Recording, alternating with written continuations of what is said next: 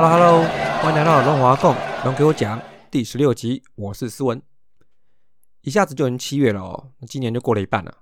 首先呢，虽然现在还是在延赛之中哦，但近日来疫情大方向是较为下降了。七月十二号解除三级的风向呢，现在也再度吹起来啦。如果顺利的话呢，像是北农啊、市场啊、Delta 等各地的零星群聚哈，都可以控制得住的话，七月十二号解封呢，可以说是在台湾经济跟防疫哦，要在跷跷板上面平衡的一个很有可能的决策方向。所以一旦解封哦，根据现在中止提案跟指挥中心的进度哦，很有可能复赛就在不远处了。但是在复赛确定之前呢？接下来，全台湾中职粉丝应该都会先关心一件事情，就是七月十二号进行的二零二一中职季中选秀。那选秀的报名截止日是节目上线的当天，七月六号中午。也就是说呢，节目上线的瞬间呢，就截止报名了。那正式选秀则是在七月十二号礼拜一的晚上。那我想各位龙粉啊，应该也都是已经看饱了有关要选谁的消息啊、分析呀、小道消息呀、自我判断啊，我就简单说说我的想法了啊，当聊聊啊。首先呢，我认为第五顺位不要紧，而且已经是既定的事实，那没有关系。但是去年领队会议时哦，拒抽抗议哦，就不知道在耍什么帅啊。我不知道这谁决定哦，但在建军的前三年哦。你拿选秀去赌气哦，实在不是很帅。我的意思是哦，你自己抽第五我就认了，那抽都不抽，把命运交给别人。诶，我是那种好歹怎样有个机会试一下的那种人哦，那我就会觉得非常非常的可惜。啊，总之不管了，第五就第五嘛。万一呢，集集要广冠哦，结果半季时轰哦，那大家就会回头说，哇，这是超级第五顺位，对不对？诶诶诶。哎，我刚刚说要选谁吗？哎哎哎哎，好啦，我的看法是先选也不一定选到正解嘛。你要选适合自己队形的比较重要。那大家不要忘记哈，咱们是选未来，focus 的未来。所以根据前两年的选秀跟今年的兑现率来看，其实并不差哦。主力的雏形，我相信大家是看得到的哦。那所以你终究要相信叶总。那为什么不一直相信下去呢？有时候有点信仰式的视角。看事情会轻松一点啦。那我认为哈，第一轮是选爽的啦哈。你不管是吉角广冠呢，还是真人和呢，还是 even 胡志伟啊，这几位都是大家眼睛的聚焦所在啦。那选一个起来振奋一下哈，满足一些未来的憧憬呢。但是重点应该在于第二轮之后。以我们现在看来哦，其实哪里都是洞哦。这样想会不会简单一点啊？那就找洞最大的补，因应赛季拉长。其实还有很多不确定性哦，投手呢就先存一点起来是合理的，所以呢前三轮呢，我认为至少要有一个投手，然后最慢第二轮要捞一支棒子，不管是角落打者还是大学野手，虽然我是比较倾向大学的野手啦，但就看吧。那最后再捞看看一些看似有缺但也没缺的捕手跟游击手，那这两个位置的确需要深度啦，那大概就是这样吧，那选个七轮左右。那熟悉我看球的风格的听友们啊，应该会大概知道我是一个有暖有酸的人哦。第五就没有压力嘛，那前面的就别放枪啊，别掉宝啊，别手滑之类的哦。我们在后面等着捡哦。OK 啦，那我们大叔们在这礼拜也会有一个模拟选秀哦，也不知道会搞成什么样子啊。那想知道我的不负责任预测呢，可以再锁定我们在本周末上线的节目。再来还是请大家持续支持大叔一九五四三宇宙哦。还有头头是道，懂给我讲阿杰手扒鸡、原氏物语，还有新节目立马帮帮忙。希望大家多多给我们单口节目一些支持，还有建议哦。有什么想法呢？就在社团上节目上线的 po 文中留言，真的很需要大家的意见跟感想哦。那另外我们含辛茹苦拉拔的赞助计划哦，也请大家先来认识接触五四三，听看看节目啊，加入社团聊聊。那不管你最后赞助与否。总之呢，我们会很感谢你们支持大叔一九五四三的各种方式。那接下来就是荣耀总教头的系列 Part Two，就是当年让我欢喜让我忧的田宫千次郎总教练。那在开始之前呢，我还是大力的感谢真宫周文成先生啊，无私的分享他的大作，让我参考，让我学习。虽然真宫这系列没有写田宫总教练啦，但还是请大家多多点击真宫中文城在运动世界连载的《直棒教头列传》来看，换个视角来看看这些总教练吧。好，那这礼拜的龙给我讲，不要转台，马上就来。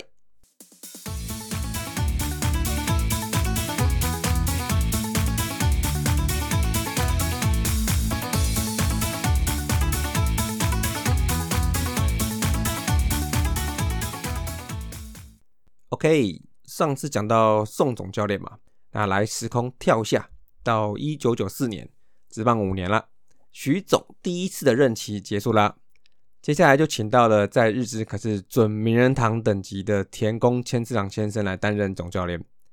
早期龙迷呢对田宫千次郎总教练应该是记得，那田宫总教练哈是日本野球殿堂级的球员呢，那当时是还没入选了啊，他是在二零零二年的时候才正式入籍。讲到他选手生涯最精彩的部分，应该是他是日职史上唯四位千安十胜的二刀流选手。那球员生涯历经大阪虎队，就是阪神的前身，跟美日猎户座队，就是罗德前身。By the way，我觉得猎户座的名字好帅哦。那球员生涯不缺精彩事迹的田宫千次郎，出生于一九二八年。比宋总还年长两岁哈，所以这个可以看出来，他当时来台湾的时候已经六十六岁了哦。在一九四九年呢，他以投打双刀流的身份哦加入大阪虎队。那他第一年当投手的时候就拿到十一胜哦，也曾经差点投出日职的第一场完全比赛。但是他后来受伤转打者之后，反而才是他的另一扇门打开了。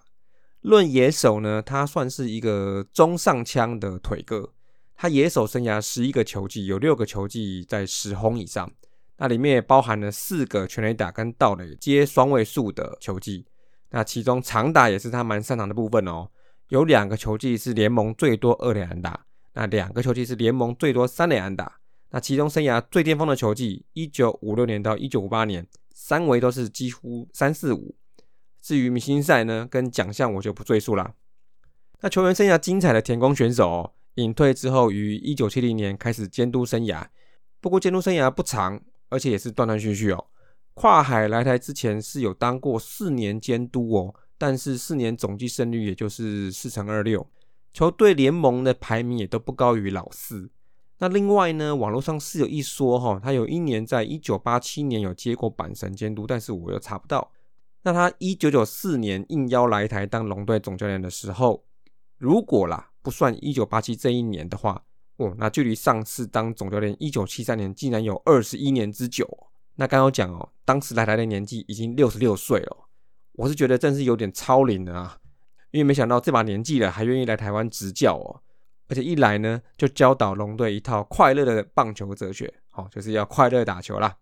结果来带队两年都蛮凄惨的哦，所以看起来球员打球是快乐，但是战绩可能是不太快乐。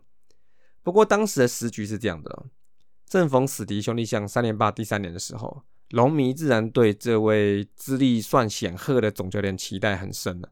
那比较被龙迷常讨论到战绩不快乐的原因呢，大概是有几个面向，这个给大家参考一下。第一个呢，是当时天空总教练的作风直接，彻底执行全员皆兵，但是他还是比较喜欢用洋将了哈。那当时洋将有像坎沙诺啊、凯斯啊、麦雷诺啊、史塔克啊、大力士啊，投手就有菲利普啊、多利啊、摩尔啊、安士堡啊、史考特等等啊。但是他与少数洋将的关系啊是有些瑕疵。其实不要只单方面的说洋将不好管理，那另外一个角度上看来哦，当时早期台湾的很多选手，他虽然受是日式观念的影响。但与其说他们接受过日式棒球训练，不如说是他受到了一些很苦、很军事风格的训练。而且当时很多旅日归国的好手，也屡屡分享出很多练到吐啊、训练量很大的回忆啊。而职棒初期发展又有点处于说受到外来文化的推挤，好像大风向是比较希望偏美式一点。那加上跟日籍教练有先天的语言隔阂，那所以洋将啊。或甚至我们本土选手跟日本教练产生思想上的冲突啊，这个情况也就不在少数。那第二个面向呢，则是田宫总教练，他是一个调度大胆的总教练，但效果常常欠佳。那我自己最有印象的是，他让第一代的三垒吸尘器郭建林改打第三棒。当时他并不是打击建场，但总教练觉得他的上垒效率比较好。那还有一次是一个很罕见的九局下半的两人出局，已经量好球了，但是还是叫郭建林强迫取分。不过，身为中职第一个达成一百次触及的郭建林哦，这个战术只能说是用触及最好的选手。去执行一个几乎不会在这个场合出现的战术，应该可以这么讲。那现在也几乎看不到了。啦。那还有一个印象就是他叫陈大顺去代打，但是呢却叫他短打，这也是蛮奇葩的哦。第三个呢，还有一些球员配置的问题，其实本意都是希望对球队有帮助，但是两权相害，他好像是取其重的。比较贴近的案例是呢。他为了要增强陈金茂在捕手主杀率的不足，他安排亚多巨炮吕明世去蹲捕，一整年蹲了四十八场。但是这一蹲呢，虽然在主杀率上面是有所进步，但是也把他的打击给蹲掉了。当年吕明世的打击哈是在台湾打球生涯最惨最惨的一年啦，整年就两轰，打击率不到两成，季中就报销了。是不是因为蹲补分心呐，或是劳累造成的？这就见仁见智啦。那再也就是呢，黄平阳呢，常年辛劳啦，就在这一年哦，一九九四年受伤了，结果就把龙队的本土先发深度不足的问题哦，一下最大化起来。虽然有一只补羊头了，但是基本上体质是大伤了。第四个呢，就补充一些趣闻了，但有些不是很有趣哦。我先说，像是以前我看有说，发现他在比赛中沉思的镜头被拍到。那大家以为他在睡觉，所以就有人用这个做文章。好，那还有一些就是在他手上历经了对那个男人陈宪章跨季连续多少十三场嘛，连输十三场，然后连十九场赢不下来的惨痛记录啊！哎呀，这个对象迷是很有趣啊，但是对龙迷还有对田空总教练来说，真的是很难有趣哦。那这就是我印象中的那两年的田宫政权哦。让我欢喜让我忧的那两年，两年战绩也就是八十三胜三和一百零四败，胜率在四成四三，在这两年期间只赢俊国雄而已。那我在做黄金二游的时候，也是发现算在第一年执教的时候，野手阵容算是稳定，但常常连败。那隔一年呢，就别讲了，那根本找不到一个称职的游击手，还记得吗？我讲过说法兰克嘛，威勒嘛，然后后来郭建林、洪振清，大家去平均分摊嘛。所以这个野手阵容不稳定，其实也很难冲战绩啊。而且那两年哈，那也因为我正逢国中时期啊，那国中时期是没什么同温层啊，那加上战绩又差，哎，所以呢那两年我很少买民生报了。但是后来想想哦，总教练带兵这两年的战绩虽惨淡，那除了可能是理念问题，但也有蛮大部分是兵员老化的问题。那批球员打职棒时都接近三十岁了，那四年过去，可能也都三三三十四了。那没有受伤的话，也是开始面对退化的问题啊。那所以，如果杨将没有补到水准，像统一啊，补到王翰那一种哦，其实整体战力只能说是炸弹浮在小池塘上面，又浅又快爆了。也许就算总教练有一双妙手，但是材料都不是这么这么的新鲜哦，那也是炒不出一盘好菜了。那不过当时很多的日籍总教练哈，他战绩是普普。那也就带给职棒圈不管美籍啦、日籍啦，就是外籍教练适应不良的风向哦。但现在的时代已经变了，其实各队历史上都不乏一些能够较为长期且持续待在台湾的日籍教练，像是以前有一位伊瑟优，后来有一位酒井光次郎，好，那近期还有古久保健二等等啊。那有些还当过国家队教练哦。那这些都是相对年轻的一代了，虽然在日本的球牙成绩没有这么的厉害，但对台湾非常的了解哦，那也会融入，那甚至有些还能够用国语来交谈哦，那积极去吸收国外的新知，那也就呼应上一集宋总的理念了哈，而且不会把格局哈仅做成在台湾去复制一些日本的既有模式啊，其实都非常优秀哈。那么这就是这礼拜哈荣耀总教头的第二篇。让我们回忆深刻，但是有点感慨，而且好多龙迷都是可能跟我当时一样哦，是小朋友，是学生呐，用小朋友的思维去看球队的兴衰起落。那我想，其实没有总教练会希望自己的球队很鸟啦，但也许就是这么一点点的时运不济啦，来台不逢时啊，才变成这位让我这么难以忘怀的田宫千次郎总教练。